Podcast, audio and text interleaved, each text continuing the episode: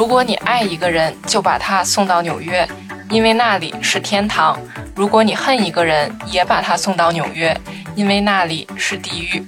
从千禧年开始，成千上万的艺术家涌入纽约市这个当代艺术中心，旅美艺术家宋鑫便是其中一员。他说，在这里有三百六十五天都看不重样的艺术展览，在这里你也可以遇到来自全世界各地的艺术家。在这里，宋鑫将传统剪纸艺术和当代艺术融合起来，一张纸，一把剪刀，颠覆了大众对传统剪纸艺术的理解。他创作的当代剪纸艺术不仅仅停留在小件作品，更是成为了纽约地铁站中的大型永久装置作品。本期艺海藏家人物志，天楚就和在纽约工作和生活的艺术家宋鑫一起聊聊他的当代剪纸艺术创作的故事。Hello，大家好呀！欢迎大家来到新一期的《艺海藏家人物志》。嗯，我是天楚，我在纽约。那今天大家看这个环境就能看出来哈，我们是在艺术家工作室里。然后今天的嘉宾呢，就是旅美艺术家宋鑫。你好，大家好。其实，嗯，咱俩认识也得五六年了吧？没有，三四年。好像还能长一点吧，还能再长一点，因为他那个疫，你想咱们疫情就三年了，疫情前也得认识，两三年，两三年好像。对，那基本上我一到纽约，咱们就认识了，好像是，也是，我都肯定是展览或者是。哦，我想起来，你是来我的 Open Studio 是不是？跟一大帮人。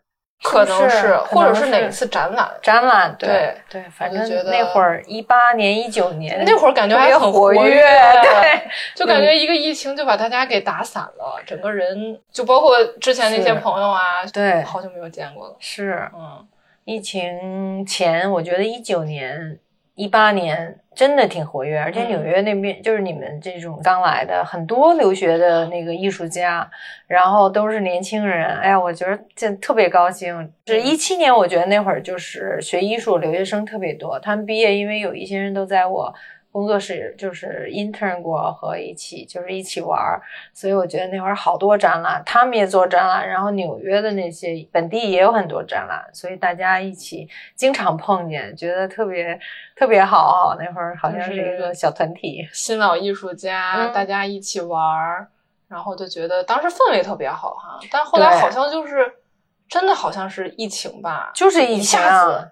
所有人都停滞了，是啊，艺术家只能被迫回家工作。我相信疫情期间你也没有来，没有没有过来。对，二零二零年，对这一年都没怎么过来。包括你刚才提到的一些年轻刚毕业的艺术家，大家可能如果疫情来了，失去了一些展览啊，一些售卖作品的机会啊，那可能这个身份他就搞不定了。所以很多也就没办法，就选择回国了，或者去其他的地方了。对，是这样，他们是都回去了，感觉基本上吧，我觉得真的很挺遗憾的。所以现在就感觉这个氛围一下子散了。不过还好，就是我们又联系上，嗯，就可以又一块儿聊聊天，做做 studio visit。其实你是从两千年初就到了纽约了，那会儿也是算是第一波。或者是最强的一波出国热潮吧。那会儿你身为艺术家来到纽约，是不是特兴奋？因为那会儿我相信纽约已经是世界当代艺术的中心了。对，那会儿。我刚来的时候，其实没有，就是马上就接触到这个纽约，就是说这些艺艺术，就是选择了去那个去画画画布，textile design，textile design，就是呃，当时可能就是选择室内，可能还是比较那个适合我，更像是一份工作。因为我是一七一八年才来到纽约的，好像就很少了，是时代不一样。对对对，他们都回去了，就是我来的时候。后来我认识他们这些艺术家，也是其实他们到二二两千年，他们就大部分就是很有名的那些人，他们都回就选择回国了。嗯，所以在就是不是特别多，所以我后来就是接触到很多台湾、香港。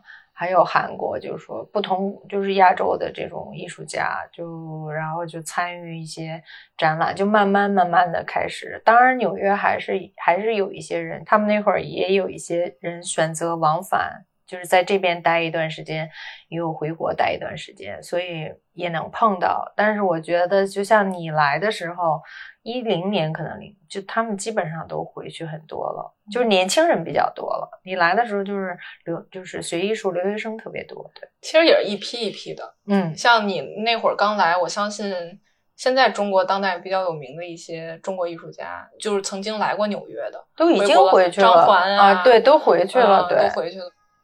那有没有那种兴奋感？还是说这种感觉是慢慢的在这种包括你刚才提到的工作呀，嗯，慢慢的融入艺术圈之后才就是有那种兴奋感？还是说一直很平静？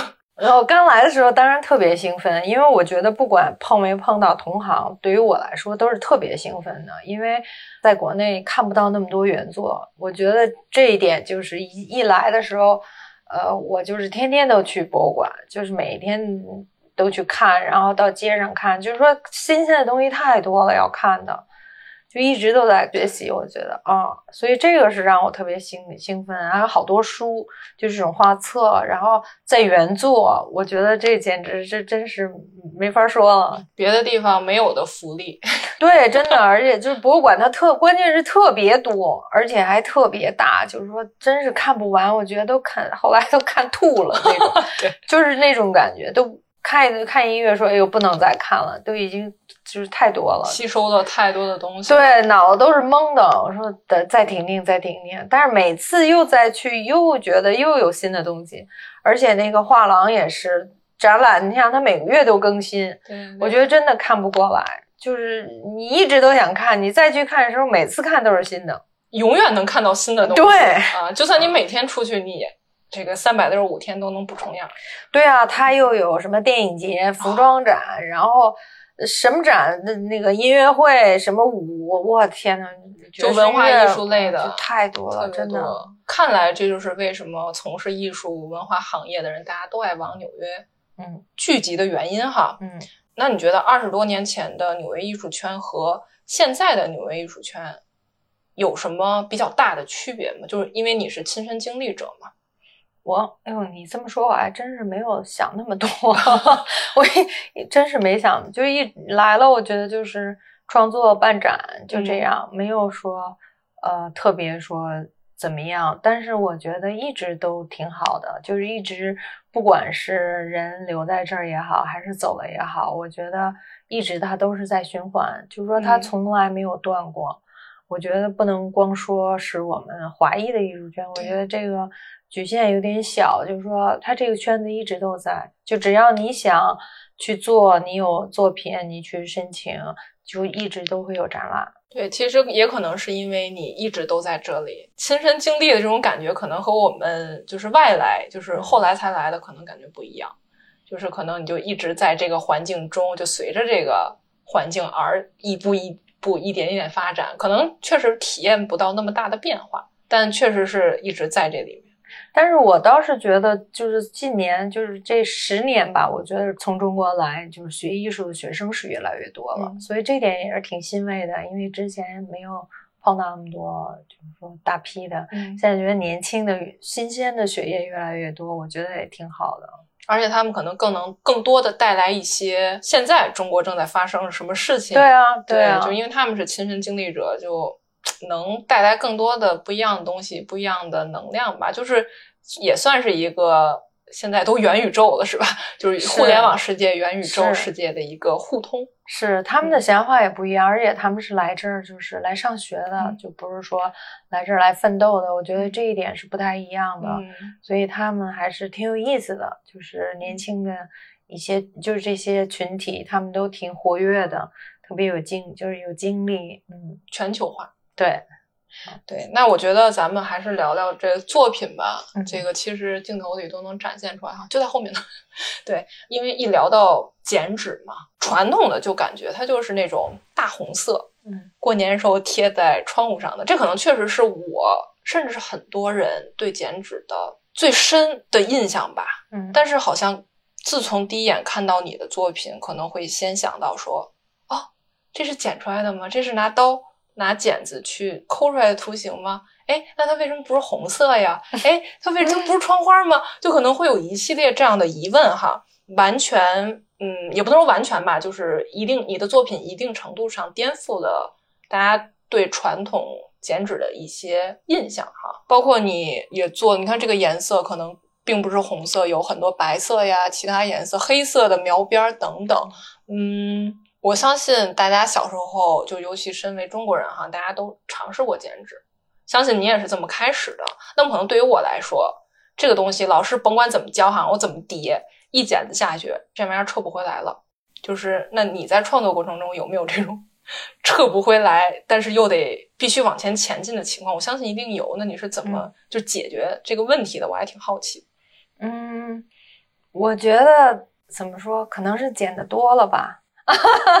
这真的可能就是熟能生巧了吧？就是你剪的越多，就是错的也会变，就是啊错下去了。其实也挺有意思的。然后就随着剪刀的那种感觉走了，就不是说一定要呃照着线或什么。我觉得这么多年我也是，就是通过就是经常剪。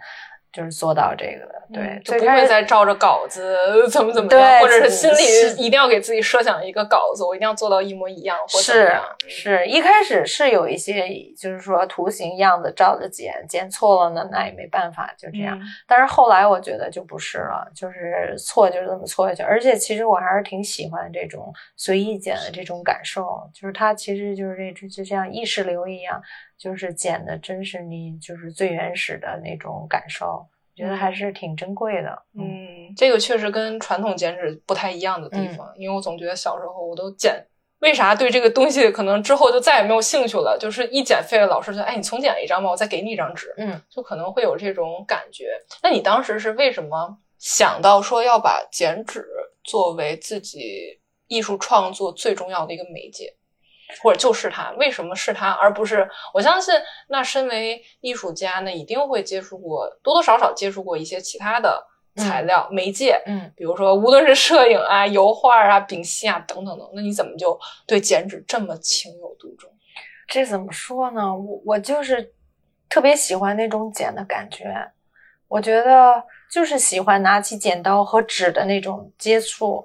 而且特别安静的，就是剪的时候，你什么都不想，你就听着那个剪刀和纸的那个声音，我觉得就是特别沉浸，真的是特别沉浸。沉浸式艺术创作，对啊，就跟你拿那个笔画画一样，我觉得对不对？它就是有一种互动。我觉得剪刀跟我的这个互动和纸之间的互动就是特别有意思，而且它剪的时候是这种。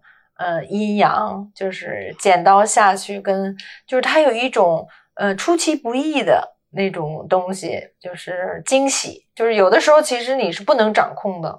我觉得画画也是一样，对不对？你画错了，你擦掉。但是我觉得剪纸，你可能就像你刚才提过，就是剪错了，你不能回去。但是打开之后，或者你再看的时候，它是一个惊喜。我觉得这个对于我来说就是特别沉迷。那你第一次？接触就是拿着剪刀去剪纸，大概是什么时候？是很小吗？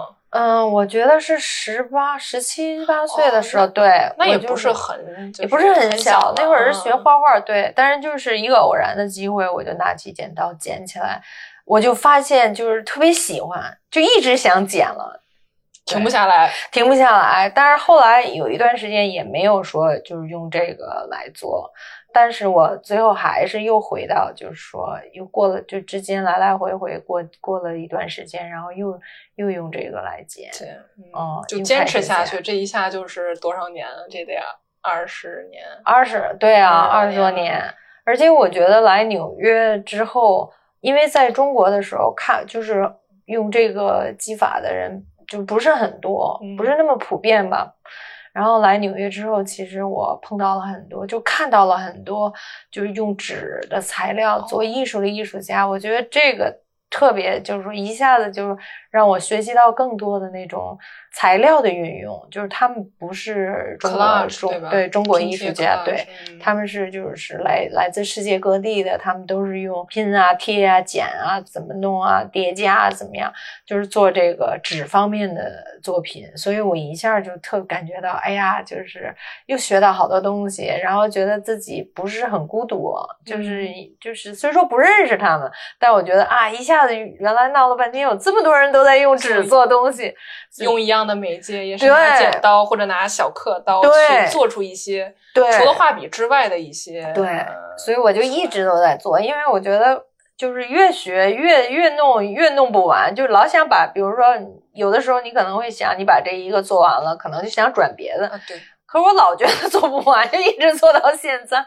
嗯，那其实这个东西就是个媒介嘛，它无论全世界所有人，你无论来来自哪一个文化、哪一个地方，大家都会多多少少都会有人用这样的媒介。就包括其实拼贴这个东西，包括呃美国艺术家很早上世纪多少五六十年代，劳申伯格呀，对对对，他们都就疯狂的用过拼贴。对，那可能因为你像你十八岁之前都是在中国接受的。相信也是上美院啊，或者是呃，对，上一些，甚至小时候上一些美术班啊。那可能当时学的剪纸是不是还是比较传统的？对。那么来了之后，这个看到了这么多，那你是否还是会有一定的在剪纸中有一定保留你的这个中国文化的一些根基？我觉得是吧？这个是肯定的，我觉得是不可避免的，而且就是随身带着的，就是。与生俱来，真的是因为这很多东西就是你生长的环境和你成长的环境，就是决定你的。我没有说要刻意忘掉和刻意放大放大怎么样？我觉得就是随着我的感受去去创作。对，但是可能在我的作品中肯定会自然不自然流流露出这种对嗯这些东西，对自己。嗯，本身的这个文化，嗯，我觉得咱们还是还是，我觉得不可避免的聊一聊你为那个纽约市的地铁站，嗯，去做的那个项目哈。就是无论来过纽约或者在纽约生活的人都知道，这个纽约市有几百个地铁站，几千个出入口。那么每一个地铁站里，就包括现在哈，就几乎已经是全覆盖了，就一定会有艺术品。那么这个事情一定也是从上世纪五六十年代一点一点一点做出来的。那么可能，嗯，像你，我知道你有一件作品就受到了纽约市 MTA，它是纽约市交通运输署管理局的邀请，去请你去做了一件作品。就说这个事儿能不能跟我们就先描述一下，这个是个大概什么样的一个场景，一个东西？哦，他这个当时我是一个朋友，他就是问我愿不愿意去参与。这个选拔其实他是参赛，参赛对。现在其实这个现在还在还在有这个 open call，就是他们只要有新的地铁站就会 open call 艺术家。他就是告诉我这个消息，说你愿不愿意去参赛？也许。你那个作品很适合我，其实，在之前根本就没有想到过这个公共艺术，就是说参与，因为不知道，你知道，不是特别懂，而且也不知道有这个事儿。那他告诉我，我觉得很兴奋，所以我就马上去申请。申请完了，他然后就收到，就说你你被选初选过了，初选过了啊，初选过了等于就是要去那个复选了。他们一开始就是海选嘛，海选完之后，他们就是又通知我说我复选过，等于就是变成 finalist，就是最后的这个选最终选择最终选择的人。那最终选择人，大家都要去这个站。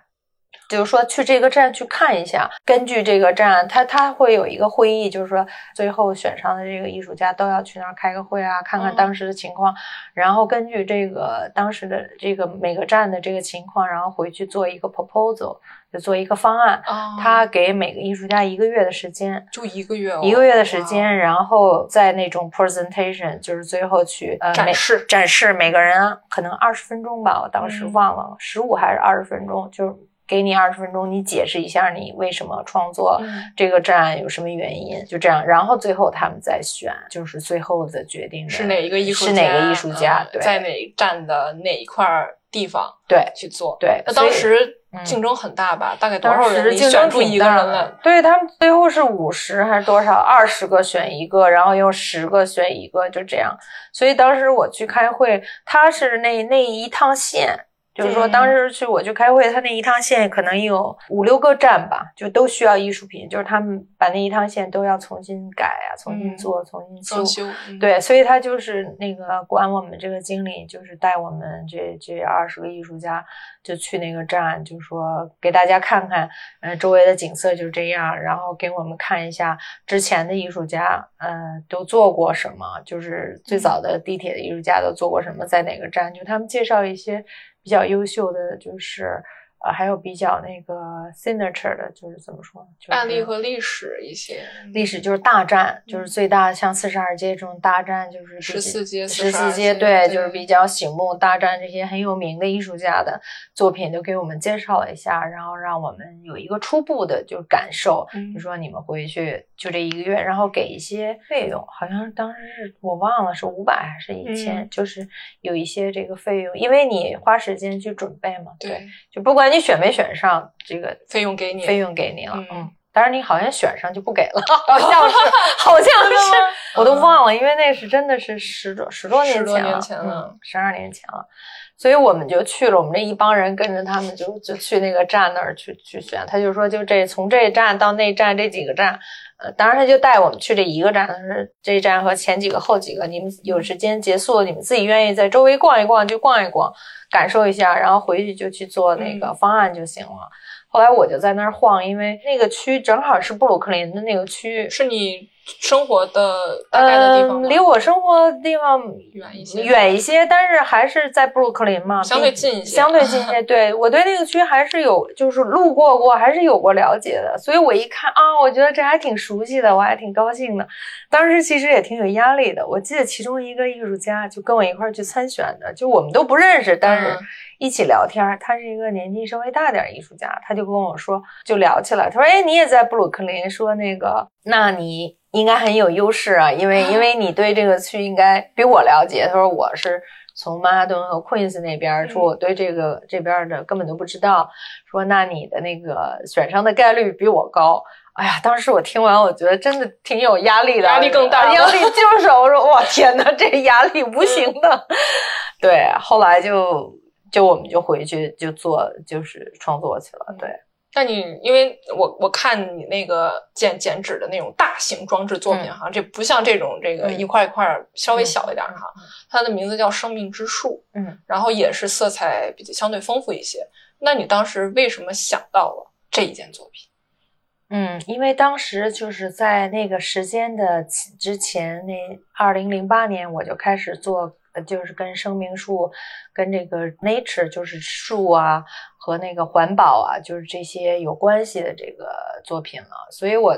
就是一拿到这个项目的时候，我看看周围，我就是一开始也没有什么，说实话没有什么那个想法，因为挺空的，就是不不知道做什么，就突然一来就一下懵了，做什么呢？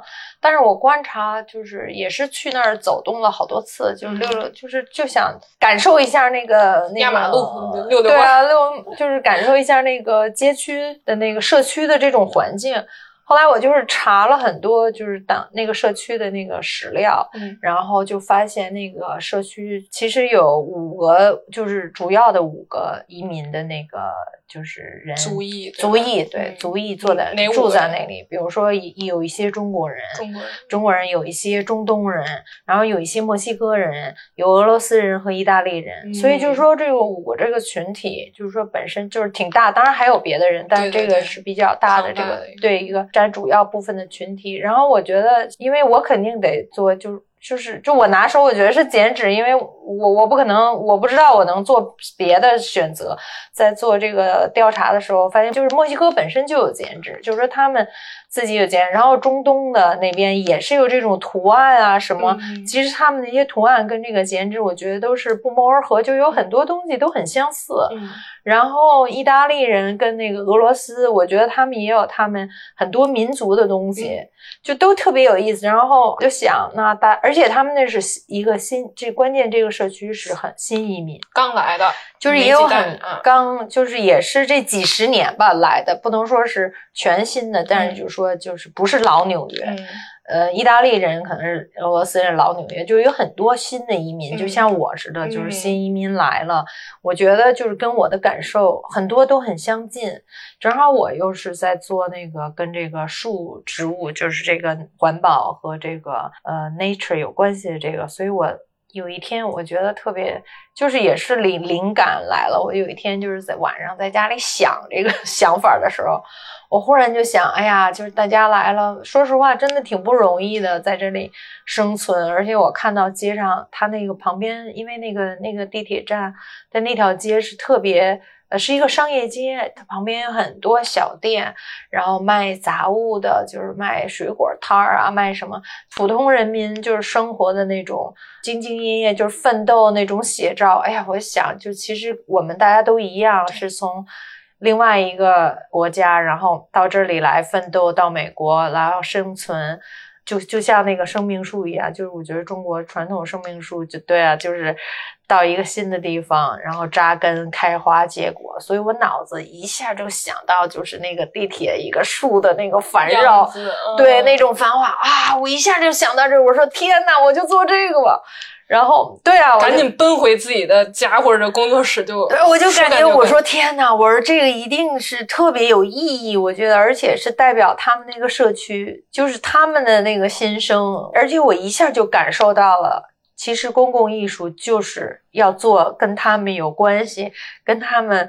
更接近的一个东西，我不可能把我一个做好的一个作品就往那儿一摆，随便的一个大的剪纸装置往那儿，哎，对我我觉得是没有任何意义的。当时其实我想到这个想法，我想到那个繁花的那种感觉的时候，你知道，我想我就隐隐的觉得，哎，好像我可能能得到这个这个有预感，真的真的，我就觉得，哎，我这个想法，因为你想你这个。就是你，你到时候去讲的时候，我觉得这个是挺有那个力量的，真的，就是我自己都觉得能感受到那种力量。因为是发自内心的，所以不存在说像我们大学，比如说 某一门课的期末考试讲 presentation 就是要去演讲嘛，因为自己都没有信心，自己都不知道自己做的东西能不能获得教授的肯定。嗯，那会儿讲出来就觉得心虚，讲的时候也没有激情。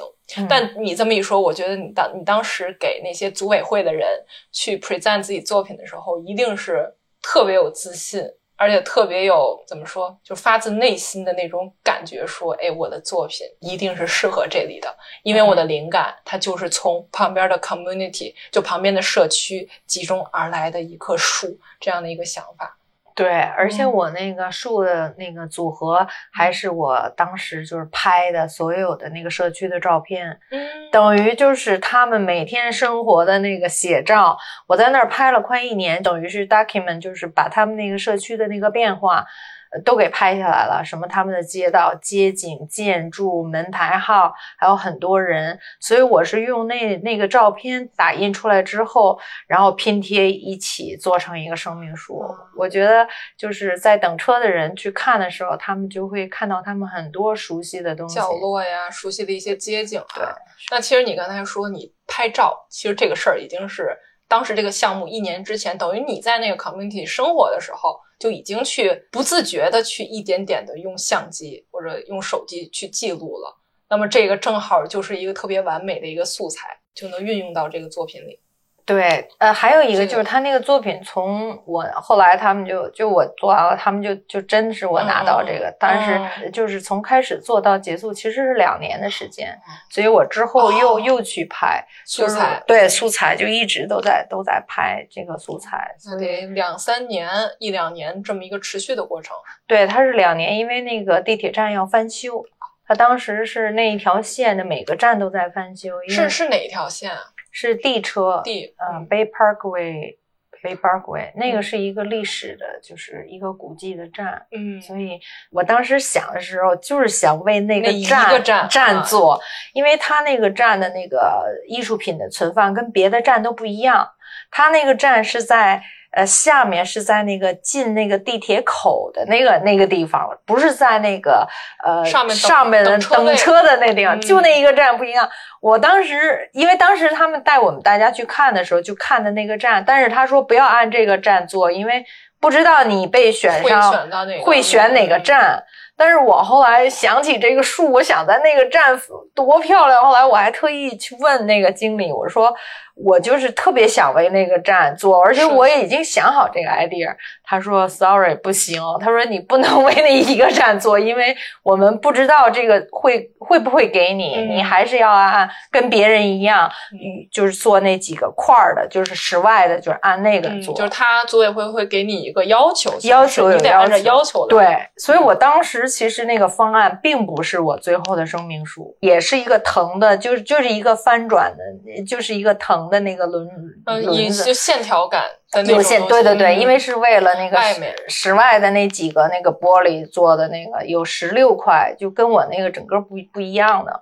但是没想到他告诉我的时候，分分给我那个站就是那个站，所以我当时理想中最理想的那一个。哎，我当时特别感动，对，开心，然后我特别高兴，然后。就是那经理给我打电话说，后来我告诉他，我说你那个站的 idea 我早就想好了。他说早就为你备着了，因为我们要重新设计。对对对，选上了再为就 specific 就为这个一个站我去做。对对，哇，那这个我觉得算是你来纽约之后事业生就艺术职业生涯比较大的一个突破嘛。对啊，因为他是我。就是第一个的公共艺术的，公共艺术对参与公共艺术项目。那我觉得从这个之后，我后来又参与过很多个，这个就是一个开始，很好的开始。嗯，对。其实我觉得聊到这儿，我真的觉得纽约这个城市对艺术文化的包容性很强，因为我们可能对地铁站里面的公共艺术，就像你刚才说的，就是定义就很狭隘。就比如说。行吧，那我就找一个我现成的大小差不多的雕塑作品，我放那儿就完了。或者我弄一些墙砖砖墙贴上去，有点那种纽约特色就完了。可能大家普遍意义上认为的纽约地铁里的公共艺术应该是这样，但其实不是。我觉得大家有机会就一定要多走一些纽约地铁站去看一看，真的是每一个站。都有自己不一样的特色，嗯，那可能你那个站对于游客来说，它也是新鲜的，嗯，对，就是他能一定程度上吧，不能说完全，就是先看到你的作品出站之后，再感受当地 community 的氛围，可能只是瞥了一眼你的作品，但是很有可能我看到了这个当地 community 那个氛围之后，我可能就能想到作品中的某一个小细节，都是有可能的。我觉得这种惊喜感是我觉得纽约艺的艺术文化。对于我来说最感动的一个点，就是很多这种小细节吧。嗯，是这样的，就是每我觉得后来我认识很多这些做公共艺术的艺术家，他们都是做的特别好，就是每一个项目都背后有很多故事。嗯，就不一定非是一定的叫什么，像我刚才说的那些，嗯，各种形式，对，各种形式，对他们有不同的那个展示方式方法。嗯。那我觉得可能下一个问题回到有关剪纸本身哈，因为刚才你也说你是随性而来，也不能说完全随性吧，就是 对我我我我起码还是剪刀和手哪个更快呀？你是拿着手的拿着剪刀的手和脑子里的构思，你觉得哪个是先行的，还是并行的？应该有并行吧？并行的有并行，然后也有先行，就是在交替，在交替。嗯哇，那我觉得，说实话哈，因为我本身我不会画画，我也自己没有什么艺术创作。那么可能对于我而言，我的思想就是，无论是画画或者什么，一定是脑子里先有个构思，然后再无论是画还是剪，再去上手。那你这种，我能感觉到创作过程中就跟脑子里能蹦那个小火星、蹦那个小花似的，就不停的有灵感，就是感觉能我能把你的脑子就是一些想法给视觉化，就那种感觉，我觉得好有意思啊。是啊，我我觉得其实我也是慢慢慢慢的才才才这样的，真的就是在画室里创作时间长了，我觉得就是到达一定的时候，你才会有这种嗯，真的是并行，嗯，所以对我来说，其实以前我对那个画抽象画不是特别了了解啊，就觉得哎这也挺简单的，真的啊，就是怎么就怎么就他是大师呢？你说这么简单？后来我就是慢慢慢慢，我觉得其实不是，真的是挺难的。而且他的那当时的那个瞬间的那种爆发，其实就是多年在画室的积累。我后来也真的就了，就是体深深的体会到，因为就是我一七年开始就开始做做一些就是剪纸的这个行为 performance，我才体会到哦，那个 Jackson Pollock 那种疯狂的那种创作，有一点即兴的即兴动的对对，能深切的体会到。之前其实真的是体会的一点就是。交交接不过来，嗯，对，因为可能我现在还处于你之前那个阶段，我就觉得行吧，这个无论是什么媒介，好像跟行动、跟即兴有关的，嗯，上就完了。可能这是我目前，因为我不会创作嘛，可能还是我目前的想法。那你觉得，你刚才提到了二零一七年你开始做一些即兴的、跟剪纸有关的一些创作，大概是什么样子的？就是啊，就是现场做，现场，现场对，当时当场剪，当场。就是 create 一个什么东西，那第一次，呃，是在那个威尼斯，因为正好他那个我有一个小的展览是，就是在威尼斯双年展时候，那个时候小的不能算是并行展，反正就是那个时间时间段有一个展览，然后所以当时我就说想做一个这种呃 performance，就比较有意思嘛，因为从纽约也带不过去那么多东西，然后时间又短。我就想尝试一下，因为我想在画室待这么多年，而且也有很就其实很每次我做展览，很多人都很那个好奇，就说你是怎么剪的，就是你怎么就剪成这样？他们其实挺好奇，所以有的时候我做展的时候做一些 workshop，就是配合，就让大家知道哦剪纸怎么回事儿。但我觉得。也不够，所以那次想哦，那我们做一个 performance 吧。结果就一做，我就觉得哎，挺有意思。它是那种就像无意识的，就是从我开始在刀在上面剪，最后再 create 一个什么形状，其实我自己都不知道最后的那个形状是什么。但是我觉得有十几分钟吧就结束了，整个就算是一个意识流似的。嗯，就像你刚才说的，这个拿着剪刀的手。嗯，和脑子里的想法是并行的一个关系，并行过程，然后刷刷的，当时你就听那纸的声音，舒爽，是不是现场特别安静？非常安静，就大家可能第一也是对你的尊，对对，一定要对艺术家尊重嘛。第二，可能确实是想感受那个裁纸的声音，因为其实我们平常自己在家开快递，或者是因为快递也是近十年来才开始多起来的嘛，就那个。拉开那个快递的声音，没错。或者是比如说，我就裁一张纸，撕一张纸。尤其美国这边哈，因为大家特别依赖这个邮寄的信件，嗯，就每次拿那个裁纸刀，对，开信刀，对，去开那个信的那个声音，对，就是我觉得不一定是剪刀，不一定是小刀，就其他的一些东西跟纸的那个碰撞的声音。还是挺有意思的，每次都让我，你看我现在聊到我已经起鸡皮疙瘩了，就我觉得这个东西很有意思，但我还是有点害怕，为什么呀？就经常开快递，那个刀刃冲着自己的话，就会把自己划到。嗯，你是不是？对，是是，因为你跟就你的创作就是在跟剪刀、跟纸、跟小刀打交道，对，是不是也经常？经常会受伤，没错，是这样的。那就再聊聊你近期的那个创作吧，就是因为之前吧，你都是主要还是在纸上。那么据说哈，你最近开始尝试在布上用布进行剪纸，这个是个什么感觉的？或者说你怎么突然想到尝试用纸以外的一些材料、一些媒介去进行创作？它出来的最后效果大概是？什么样的？你是否会满意那种效果的那种感觉？很满意啊，因为我觉得就像你刚才也提到，就是一个材料嘛。我觉得我也我自己也特别嗯喜欢用不同的材料。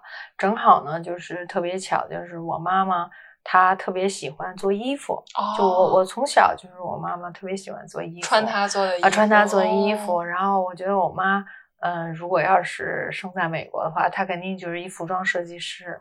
他就是对这个，虽说他是学理工的，搞科学研究的，但是我觉得他在就是服装设计方面真的是特别有天赋。所以，哎，也许我忽然觉得，也许我就是对剪刀不陌生，就是因为从小他就在做衣服，一直用剪刀。家里有布料，家里的布料对特别多，他也特别爱搜集布。就好像从他的的爷爷什么姥姥姥爷就好多布，他的妈妈的姑姑什么一大堆的布，他都搜集。我以前其实没有注意过这个，但是就是前几年，嗯，我回去的时候发现它，哎，好多布，而且特别漂亮。我一看那些布都是一九一零年、一九二零年的，好三零年、五零年，我的天啊！我啊，对，我觉得太漂亮，而且有丝绸，都好材料啊。对，有麻布，当然不是很大，就是小，就是他留着家庭嘛。对，他留着一些就是碎布，就他也是觉得特别好看。后来我一看，我说天呐，这这这么多素材，就是得得用它呀，要不你说在那儿放着，不就是就是破烂嘛？就是这样。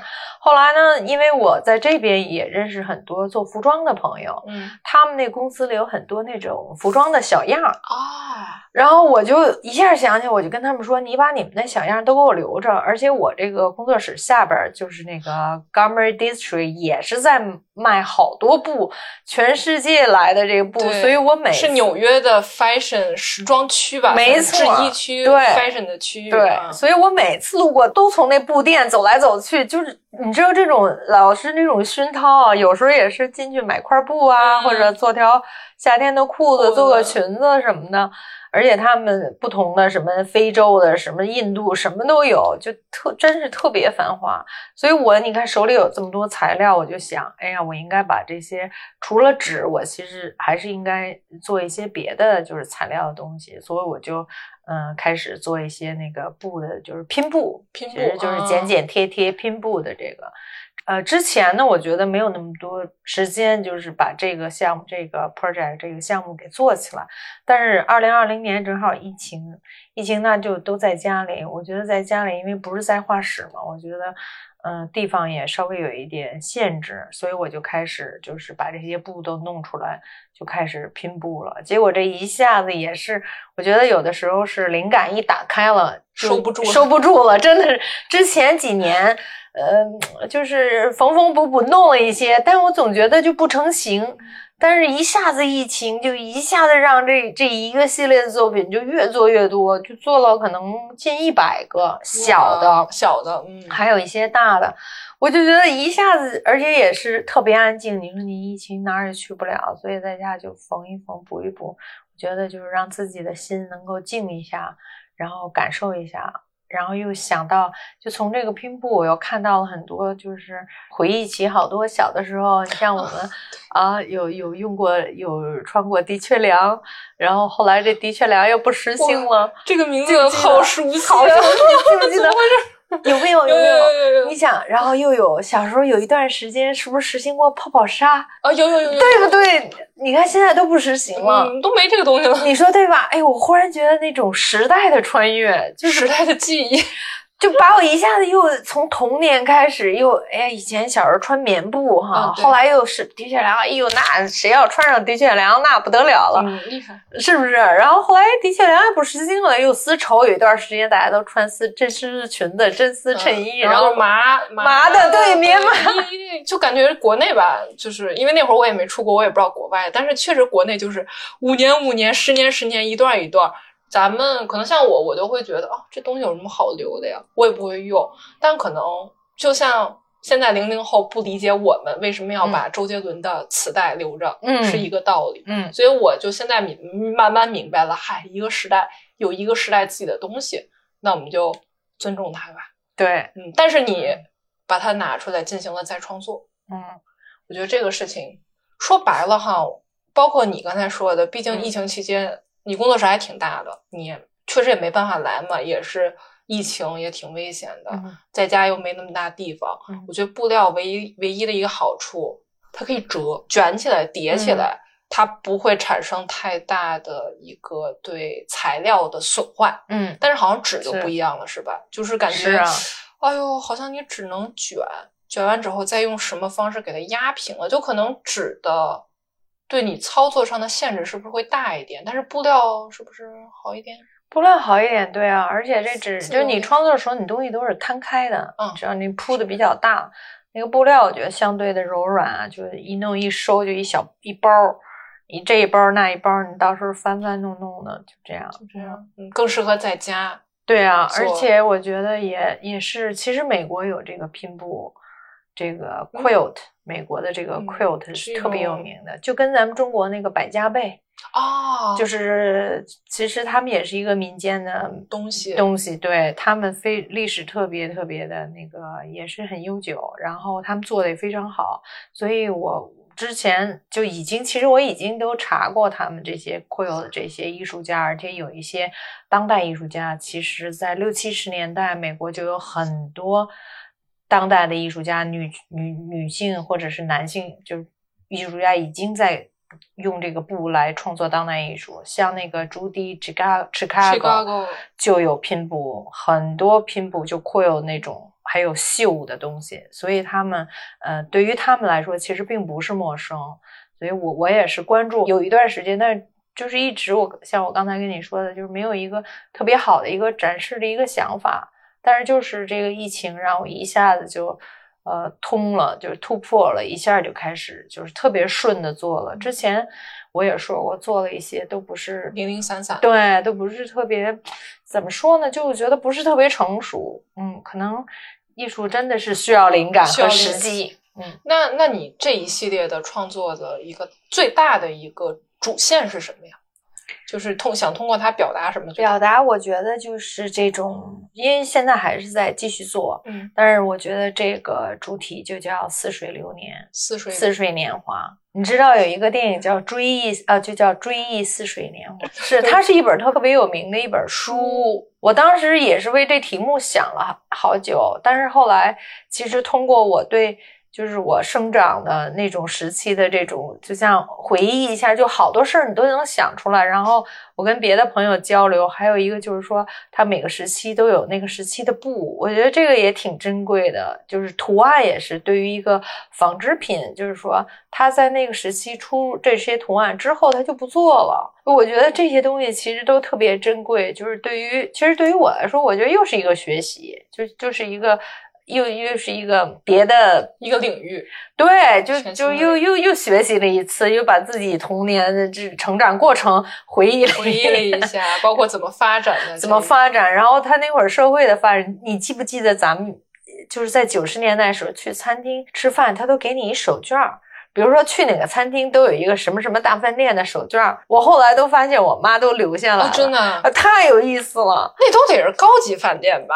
这个好像也也不是在北京有一些饭店，像什么郭林家常菜，他就那个时期，你记不记得？好熟悉的名字，郭林家。对呀，你记不记？他就是在那个时期就有那个一段，然后就发手绢儿，然后他那几年过后，他再也没有了，现在都变成餐巾纸了。我觉得这个就包括你提的手绢变餐巾纸，包括刚才提到的一些从自己做衣服到这个时尚快消品，我觉得。就是发生在二三十年间的事儿，可能美国会早一点，对。但是在中国，就比如说，可能我小时候偶尔哈，嗯、可能还是妈妈会帮我做衣服，只是很偶尔了。嗯嗯。但一般都会去买成衣现成的。对啊。然后再到我长大，再到现在，你说外面这 Zara、H&M 啊，对对，这些全都是一些快消类的商品，优衣库啊等等，是啊，基本上也不是很贵。当然，我们如果不看那些大牌，哈，就很快消，就是。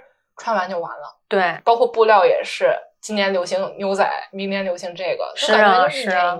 但如果真的能把这个东西，就像你说的，把一段时间的布料，可能在我眼里，它就除了布料本身，它也代表了某一个年份、某一个年代，你把它们全都融入在了一件作品中。对，其实我也挺想看。对他那个年代的一一个过程，你知道，就是那个年代发生的那个事儿，然后都在这儿，之后就没了。像咱们小时候不都在用手绢吗？对对。现在谁还用手绢？你说，说实话，我我妈妈如果不不把我小时候那些手绢留起来，我可能现在都忘了小时候咱们都用过什么图案。对。结果他留的那一手绢还写着“宝莲灯”，天哪，我都觉得。真的特别有意思，你知道那种年代感，就你一下穿越到那个年代了。一聊到这个回忆的东西，我就有点刹不住车。可能每个年。